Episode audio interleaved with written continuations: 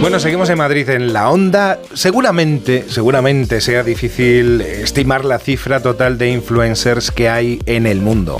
Yo creo que demasiados, pero bueno, ¿no?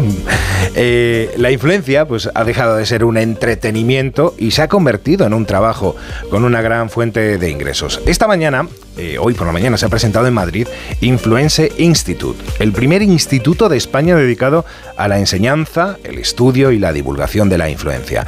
Arancha eh, Sasian Barrena es socia y advisor de Influence Institute. Arancha, ¿qué tal? ¿Cómo estás? Muy buenas tardes. Hola, buenos días. Bueno, buenas tardes. Buenas tardes, ya, sí, a estas horas. ya, se me ha hecho un poco tarde. Sí, cerca de las tres que estamos. bueno, este, ¿cómo surge este proyecto? En un momento, además, yo creo que clave del marketing de, la influencia. Y lo que yo decía al principio, mm, ah, ¿no hay demasiados influencers ya o, todavía faltan? O, hay que cambiar o hay que ir cambiando? Bueno, yo creo que el proyecto nace en porque realmente los socios que venimos del mundo de la educación, del marketing de la empresa, eh, pues detectamos claramente una necesidad de, profesionalizar y de regular eh, este mundo de la influencia, ¿no? Eso como primer como primer punto. Segundo, yo creo que es importante hablar del momentum, ¿no? Hoy lo hablábamos en la presentación. Nos hablamos de de un marketing de influencia que hoy tiene un peso enorme y que dábamos un dato, más de 13 mil millones de inversión de, de, las marcas en el marketing de influencia. Es porque además hay otra cara de la moneda, ¿no? Y ahí hablamos de salud mental, hablamos de polarización.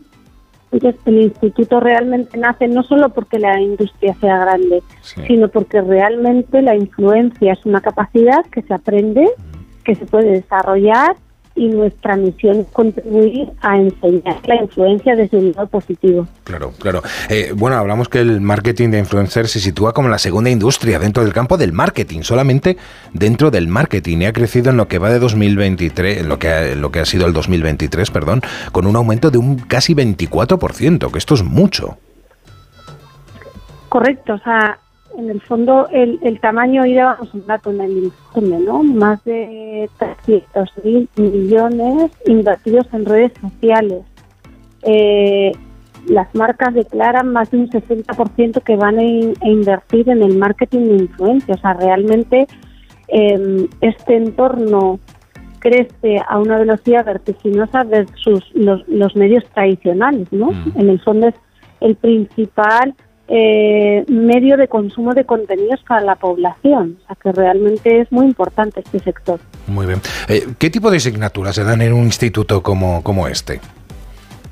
Bueno, yo creo que hemos eh, explicado de alguna manera que ser instituto, a diferencia de ser una escuela, realmente tres, tres patas fundamentales o pilares. Un, ser observatorio, yo creo que la influencia como tal es una tendencia y es muy importante para nosotros mirar al futuro desde el presente y entender cómo va a ser la influencia. Todas estas tendencias unidas a maestros, profesores, tanto del mundo del marketing como de la psicología, como de la legislación, como de la tecnología, nos ayudarán a llevar los contenidos más punteros a nuestros alumnos.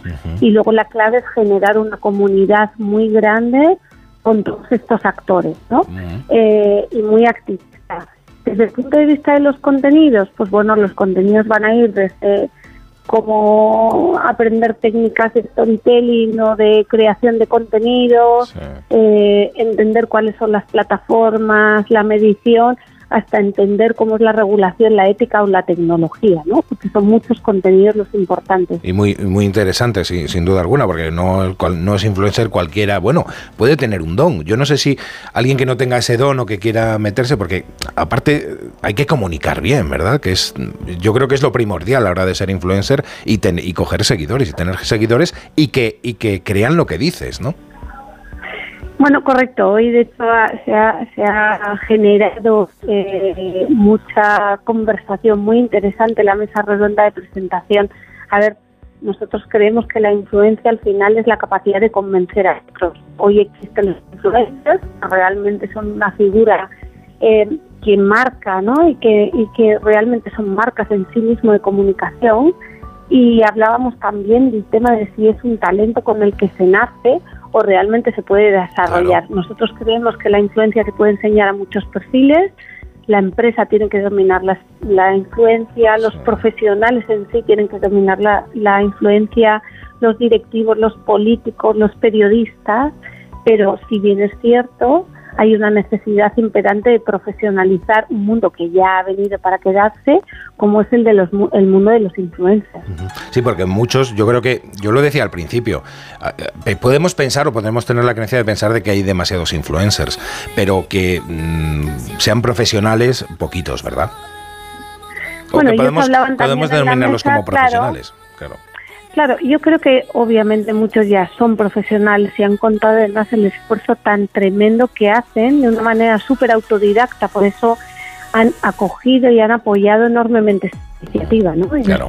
Autoformado en esto y entienden que aunque si bien es cierto hay un talento y talento innato para Uy, tenemos, tenemos un problema con el, con el teléfono que, que, se corta y nos hemos quedado sin tiempo también. Pues eh, muchísimas, muchísimas gracias, Anancha, por haber estado con nosotros y suerte con ese instituto.